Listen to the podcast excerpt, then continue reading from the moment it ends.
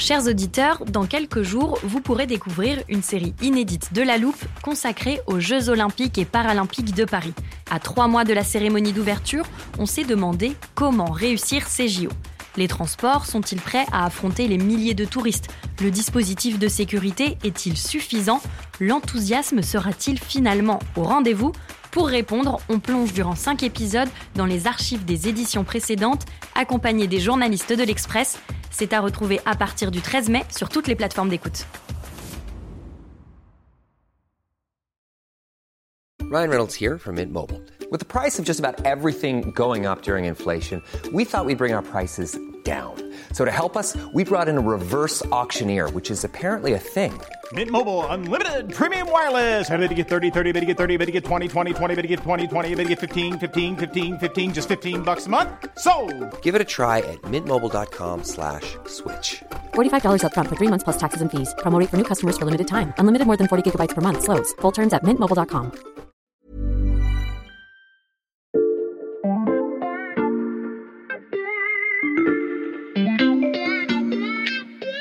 Salut, c'est Xavier Yvon. Nous sommes le mercredi 19 avril 2023. Bienvenue dans La Loupe, le podcast quotidien de l'Express. Allez, venez, on va écouter l'info de plus près. Ah, bah cette fois-ci, je suis un peu en avance à la réunion du service politique de l'Express. Alors, je vais m'installer et prendre un instant avec vous avant que ça commence. Vous vous en doutez, toute l'équipe était bien sûr devant sa télévision lundi soir. Les journalistes ont écouté très attentivement l'allocution d'Emmanuel Macron, noté ses analyses et quelques citations. Et puis ils ont pris un peu de temps pour euh, échanger avec des chefs de parti, des députés, des ministres, des conseillers. Et ils se retrouvent finalement aujourd'hui pour faire, comme le président, un bilan de cette longue séquence de la réforme des retraites, mais aussi imaginer des perspectives. Ah, j'entends les journalistes qui arrivent. Alors, chut, on continue de se faire tout petit dans un coin de la salle. Ça fait la petite Encore plus agréable à regarder que, que l'allocution. Ah zut, il faut qu'on parle. Ah, voilà, Éric Mandonné, le chef de service. La réunion va commencer, je me tais. Bon, on va commencer par euh, évoquer, avant de l'avoir totalement oublié, l'intervention de Macron, parce que je crois que dans trois jours, il n'en restera rien. Là, on n'est que le surlendemain. Et donc, euh, il a voulu euh, faire le bilan un peu de cette séquence euh, réforme des retraites. Moi, ce qui m'a frappé, c'est que le Macron de 2017 aurait tenté un retourné acrobatique pour euh, renverser la table, ce qui n'est pas évident. Mais là, on a une espèce de de Macron classique, euh, avec toujours un peu les, les mêmes mots, les, les mêmes euh, formules. Il n'empêche, cette séquence, est-ce qu'elle va, elle va être un sparadrap du, du capitaine Haddock de, du président Macron, Erwan? Bah, je sais pas, c'est une évidence de le dire, mais, mais ça va mieux en le disant quand même. Erwan Brucker, a- qui couvre l'Élysée et la majorité. La, la séquence a considérablement abîmé euh, Macron, que ce soit euh, politiquement, mais ne serait-ce même dans son rapport euh, personnel euh, avec euh, les Français. On le voit, le côté droit dans ses bottes, euh, le 49-3, il y a, il y a- il y a autant une critique un peu de son autoritarisme, de cette façon très raide de gouverner que sur euh, la réforme des retraites euh, elle-même. Et, euh, et si on revient d'ailleurs sur cette allocution qui est presque la fin de toute cette séquence des retraites, on voit, il a perdu quand même euh, toute son imagination, toute son inventivité. Donc je trouve que toute cette séquence des retraites, en fait, elle donne à un président euh, presque un peu grisâtre et extrêmement classique. Et, et ce qui est bizarre, c'est qu'on pourrait penser que Olivier danse sur la table et la gauche avec elle. Oui. Et, et pas du tout, on a presque l'impression d'un d'un but contre son camp de la gauche. Ah mais complètement, c'est-à-dire que certes Emmanuel Macron est perdant, Olivier a chargé du suivi de la gauche. mais la gauche en tout cas, elle est tout autant euh, coincée. Euh, c'est-à-dire que cette séquence euh, aurait pu être un moment pour elle de se revigorer euh, sur le fond, mais il y a un sentiment de défaite euh, aussi. Euh, à la, décision du Conseil euh, co- constitutionnel, c'est le pire des scénarios pour la gauche. Pourquoi? Parce qu'il a retoqué la seule voie de sortie ou le seul espoir que la gauche avait encore euh, pour euh, continuer un peu cette lutte euh, contre la réforme des retraites, c'est le, le, le RIP. Le RIP, Euh, c'est le référendum d'initiative Le partagée. RIP, c'est neuf mois de campagne, et on sait que les Mélenchon et les Insoumis, euh, ils adorent ça, euh, ils sont bien meilleurs à faire campagne que dans les rangs de l'Assemblée nationale. Et ils ont montré qu'ils étaient vraiment des amateurs. Exactement, parce qu'en fait, donc il y a ça, il y a le RIP, et il y a euh, tout ce qu'on a vu depuis janvier euh, à l'Assemblée nationale, où euh, euh, finalement le joug des insoumis, leur style braillard, euh, leur, leur façon de faire, leur incapacité à produire du fond, du texte, du projet de loi de la contre-réforme, eh ben, euh, a em- emporté avec eux toute la NUPS. Et donc, Macron à terre, la gauche dans tous ses États, on pensait qu'il y avait peut-être, à l'occasion de cette réforme des retraites, qui fait partie un peu de l'ADN de la droite, un boulevard pour une contre-attaque de LR. Et ils ont été incapables de jouer collectif. Ouais, la séquence pour la droite, elle a été absolument catastrophique. Sur le papier, le scénario était pourtant. Lui, c'est euh, Paul Cholet. Il couvre la droite. et même idéal euh, pour la droite. La direction des Républicains soutenait la réforme de Macron, qui de toute manière est une réforme génétique pour la droite et qui en plus allait en deçà de ce que propose la droite depuis des années lors des campagnes présidentielles. Donc l'idée d'Éric Ciotti, le nouveau de- président des Républicains, comme celle d'Olivier Marlex, euh, président du groupe LR à l'Assemblée, comme celle de Bruno Retailleau, président euh, du groupe LR au Sénat, était simple. C'était vraiment un scénario en deux temps qui s'esquissait à droite. C'était petit 1, on est crédible en soutenant la réforme. Petit 2, on rappelle qu'on est des opposants en s'opposant au texte sur l'immigration, qui est aussi un marqueur régalien de la droite. Sauf que ce scénario a été hum, volé en éclats à l'occasion de l'examen du texte à l'Assemblée nationale, pour une raison très simple, c'est que le groupe LR s'est fracturé. On sait qu'aujourd'hui que seule une petite moitié du groupe LR était prêt à voter le texte, et on a un tiers du groupe LR à l'Assemblée nationale qui a voté la motion de censure. Donc c'est une séquence qui est désastreuse pour la droite à l'échelle collective, parce qu'elle a montré une forme d'illisibilité totale sur ce qu'elle prône euh, politiquement et idéologiquement. Et euh, c'est aussi une affaire qui laisse des victimes individuelles au bord de la route. Euh, Olivier Marlex a montré qu'il ne tenait pas son groupe. C'était la première épreuve du nouveau président de LR, Eric Ciotti. Elle s'est soldée par un échec. Et toi, Camille, qu'est- qu'est-ce que t'en dis Elle n'est pas là. Camille, c'est Camille Vigone-Lecoat qui suit l'extrême droite pour l'Express. Ah, J'ai compris. Camille, qui suit le RN, a décidé de faire comme le RN, d'adopter la stratégie du silence. Parce que c'est ce qui est frappant dans la séquence euh, récente, c'est on n'a pas entendu le RN, et ça vaut mieux vu que quand le RN commence à parler du fond des retraites, le, le, euh, RN s'enfonce vite dans les contradictions euh, de son projet. Oui, parce qu'on parlait de la NUPES, mais eux aussi, techniquement, en tout cas, euh, sur, sur la Ils sont réforme. pas plus au point. Oui, et on l'a vu aussi dans leur saisine au on les Conseil a pas vus, constitutionnel. mais- On les a pas vus, le silence a, a suffi. Moi, je dirais presque que euh, on ne sait pas si le RN a gagné, mais On on, ne sait sait, pas qui a perdu. C'est le. Front républicain. Et ça, je, je crois c'est que euh, il a à chaque élection présidentielle beaucoup plus de mal à, à- à se faire entendre. Et cette fois-ci, on a tellement reproché à Emmanuel Macron de s'être assis sur le Front républicain, de n'avoir absolument pas tenu compte des conditions du vote de 2022 euh, face à Marine Le Pen, que le candidat qui sera en situation d'incarner le Front républicain en 2027 face à un adversaire extrême, si c'est le cas, on lui soumettra un tas de conditions avant d'appeler au Front républicain. Et donc, euh, ça, c'est une des grandes victimes, à mon avis, de, de la séquence. Donc, tout le monde constate son échec et maintenant euh, on va essayer de, tourner la page. C'est ce qu'a essayé de faire euh, Macron. Erwan, tu nous as dit que tu n'étais pas du tout convaincu par l'allocution d'avant-hier. D'où cette question, euh, est-ce que Macron va faire du Macron ou est-ce que Macron n'est plus capable de faire du Macron? Alors, moi, déjà, je trouve que le simple fait de renvoyer, et il y a un très bon papier écrit dans l'Express par, par mon chef de service là-dessus, mais, mais oui, euh, un, papier pas du tout euh, hors jeu qui était en plein dans la séquence.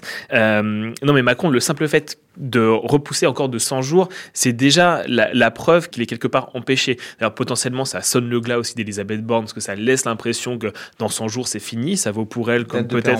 ouais. Ouais, avec une date de péremption. Et, et- et- et- C'est vrai que Ma- Ma- Macron, il, il distribue plus le jeu. Et, et on le voit, parce qu'en appelant à des nouvelles coalitions, des- ce qu'il a déjà fait euh, dix fois depuis un an, il subit. Il n'est absolument plus en situation d'orienter euh, la partie. C'est très frappant, ça. Ouais, et, et- et même s'il retourne devant les Français, ce qui semble être le cas dans les jours, semaines qui viennent, ça c'est son côté. euh, euh, il est persuadé de pouvoir convaincre un petit peu tout le monde, donc il va prendre les Français à partie, il va essayer de Il va à convaincre. Montpellier, là, si j'ai bien compris. Ouais, il va dans l'héros. ouais. Et il va dans les héros. Mais les héros Oui, mais sont a- fatigués, quand même. C'est la fin. euh, il a, lui aussi a une date de péremption dans 4 ans. Donc, euh, qu'est-ce qu'il joue finalement? Et, et c'est ça, en allant voir les Français à portée de baffe ou je sais pas quoi.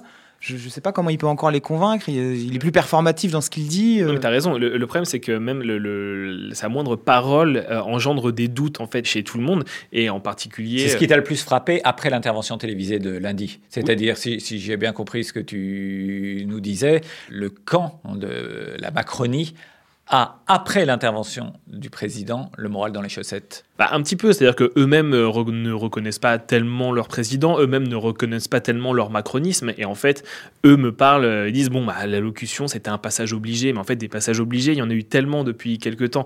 Euh, L'interview au 13h il y a un mois, c'était aussi un passage obligé, et en fait, on n'est plus du tout dans l'origine, dans l'ADN du macronisme là, c'est-à-dire que la disruption, euh, l'inventivité, Emmanuel Macron n'invente plus rien, il est que dans des passages obligés, et on a du mal à voir comment il s'en sort, surtout avec disons les, les perspectives qu'il a données euh, lors de l'allocution. C'est-à-dire que, ok, il a parlé d'école, il a parlé de santé, il a parlé de travail, c'est ce qui était déjà prévu. Donc c'est compliqué, un, pour apaiser effectivement le pays dans un moment où on vit quand même une vraie crise euh, politique, voire démocratique. Et politiquement, on ne voit pas vraiment comment il s'en sort d'ici 100 jours.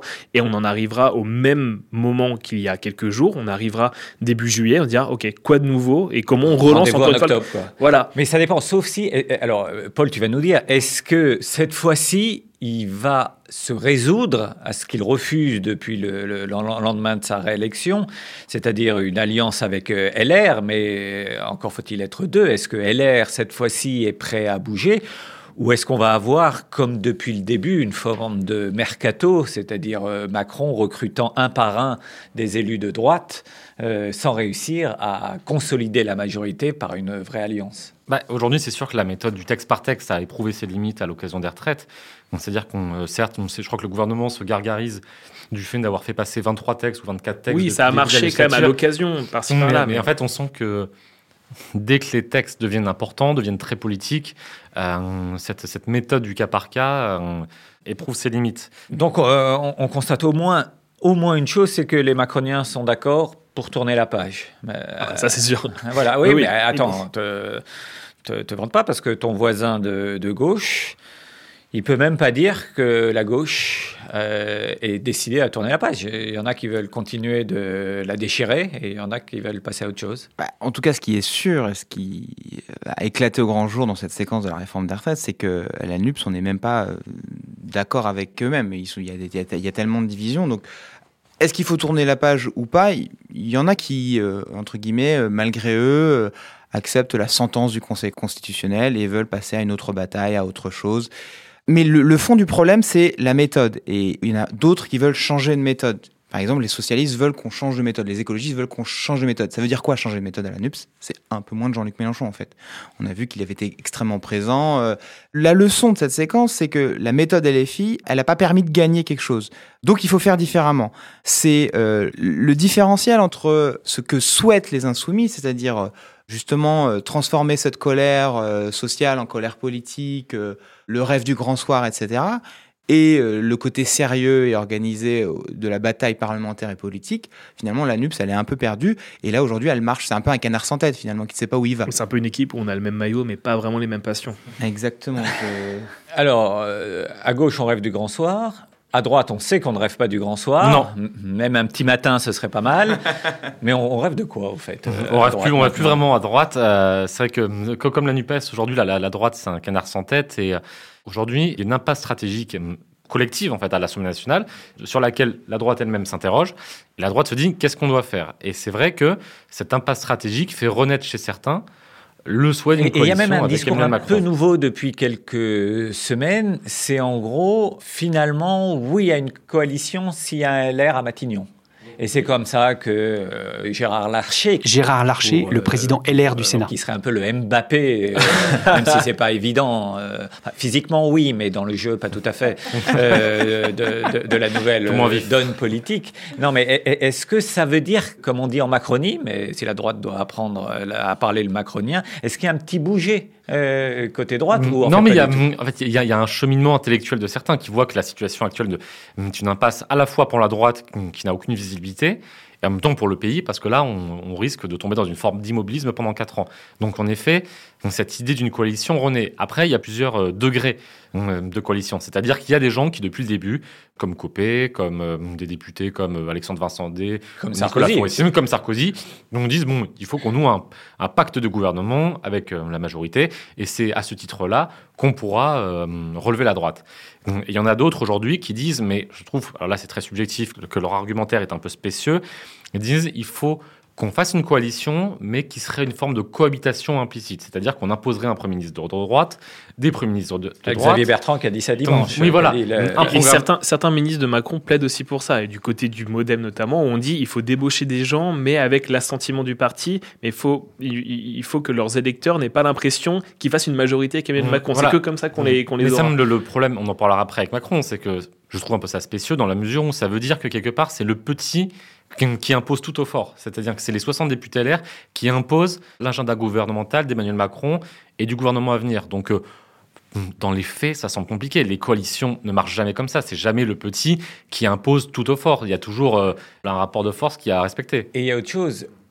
Signer un pacte avec LR, c'est la mort définitive du macronisme euh, de- des origines. Bah oui, complètement, mais qui, qui qui- se définissait par le refus, justement, euh, bah, d'une alliance avec un seul camp, en l'occurrence LR. Eh oui, parce que est-ce que vous croyez qu'à la création d'En Marche en 2017, euh, les militants qui sont là devenus députés puis ministres imaginaient que ça allait finir dans une coalition avec LR, potentiellement avec Larcher à Matignon, Contre la CFDT, en Oui, à la et avec, et avec CFDT, euh, je sais pas, Retailleau à la famille et Éric Ciotti à l'intérieur. oui, enfin, mais il y avait, un petit, il y macronisme avait un petit signe quand même avant-coureur. Il s'appelait Édouard Philippe, Bruno Le Maire, Gérald Darmanin. Oui. Donc, euh, quelque part, il y avait ce côté inéluctable du macronisme qui, qui se dirigeait penche à vers- droite, hein. qui penchait à Non, mais parce qu'il fallait équilibrer avec l'origine. Les macronistes venaient tous de euh, chez, chez les Strauss-Caniens, de, Ouais, de bien la social-démocratie. D'entrée de il jeu, tous les gros postes ont été donnés à la droite. C'est pas faux.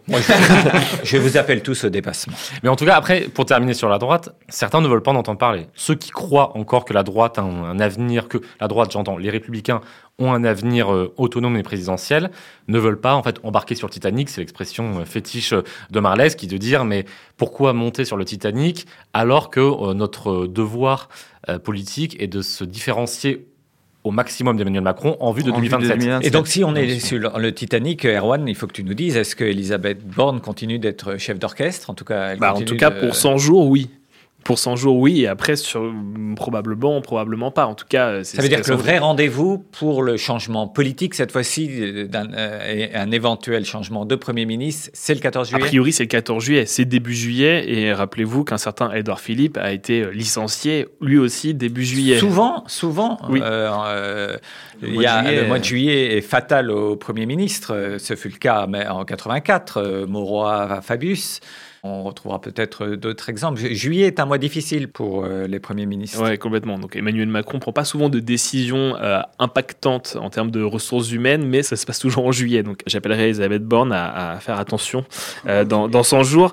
Mais 100 jours avec le même gouvernement et avec des mesures que l'on a déjà entendues auparavant, bon courage pour apaiser la population et bon courage pour renouer le lien avec les Français. Là, on est vraiment sur 100 jours de temporisation, parce qu'on a l'impression qu'on temporise tout le temps en ce moment. Il y a donc la, la- la temporisation d'un côté et à gauche un discours qui n'est pas nouveau, mais qui est de plus en plus euh, assumé sur fond de crise démocratique.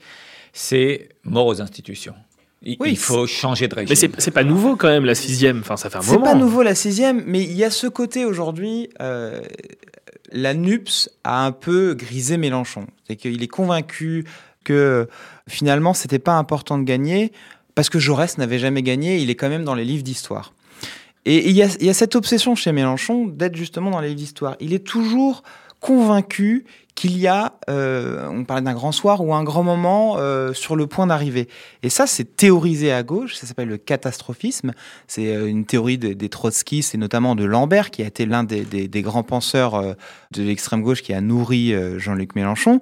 Et en fait, selon cette théorie, c'est tout va tellement mal que la révolution est à nos portes, mais pour qu'elle existe, il faut la provoquer. Et Jean-Luc Mélenchon, en ce moment, il est convaincu que la révolution est à nos portes et qu'il faut juste la, la provoquer. Donc, il va tirer encore sur le fil de la violence parce que ça peut amener justement à ce qu'il défend depuis des années, la sixième République et euh, la chute des institutions. On a bien vu sur la séquence du Conseil constitutionnel que les insoumis étaient sur un autre, euh, disaient totalement autre chose. Ils commençaient à faire des fiches des, des, des membres Name and shame. du name and shame sur les membres du Conseil constitutionnel pour leur rappeler leur CV politique et de dire que de toute façon, ce n'était pas une institution euh, indépendante.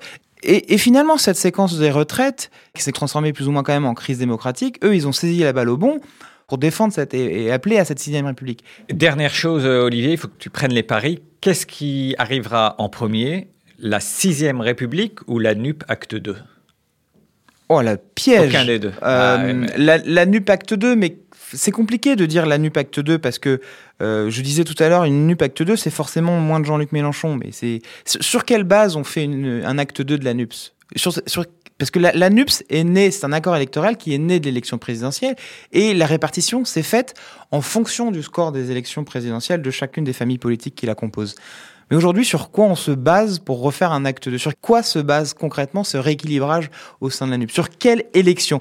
Et Il y a, donc, pardon, je te coupe, il y a quand même un truc intéressant. Bompard a quand même laissé la porte ouverte à une liste commune aux européennes. Manuel Bompard, c'est le coordinateur de la France Insoumise, et les européennes, c'est en et 2024. potentiellement avec une tête de liste euh, Mais c'est- écolo. mais Ce c'est est d'un euh, cynisme incroyable parce que finalement, ça, montre à quel point déjà les insoumis ne sont pas du tout européens et plutôt anti-européens. Ce que ça veut dire, c'est finalement On les s'en européens, fiche, on s'en sûr. fiche. Allez-y les écolos, ça vous donnera un Il n'y a pas plus ronger. que les verts, il n'y a pas moins européens que les insoumis. Donc prenez votre os, rongez-le et puis on verra. ensemble. Exactement.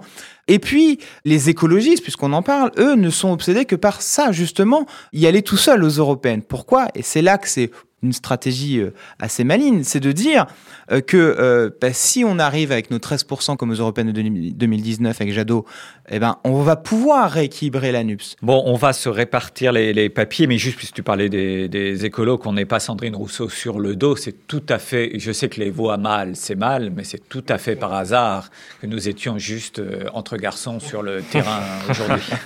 Désolé pour l'ambiance de vestiaire, on peut dire. Exactement. En plus, on a fait pareil que de foot. Mais moi, je ferais bien un papier sur les, les européennes. Là, c'est le signe pour moi qu'il est temps de partir, si très discrètement comme toujours. parce que c'est quand les européens. Bon, j'ai bien fait d'arriver en avance à cette réunion. Il ne fallait pas en rater une miette tellement c'était intéressant. Et si vous aussi, vous avez aimé suivre les débats de nos journalistes, sachez que vous pouvez retrouver leurs analyses tous les soirs dans votre boîte mail. Il suffit de vous inscrire à leur newsletter 21h politique sur le site de l'Express. Et pour ne rater aucun épisode de La Loupe, pensez à vous abonner sur votre plateforme d'écoute favorite, par exemple Spotify, Apple Podcast ou Podcast Addict. Cet épisode a été écrit avec Charlotte Barris, monté par Mathias Pengili et réalisé par Jules Cro. Retrouvez-nous demain pour passer un nouveau sujet à La Loupe.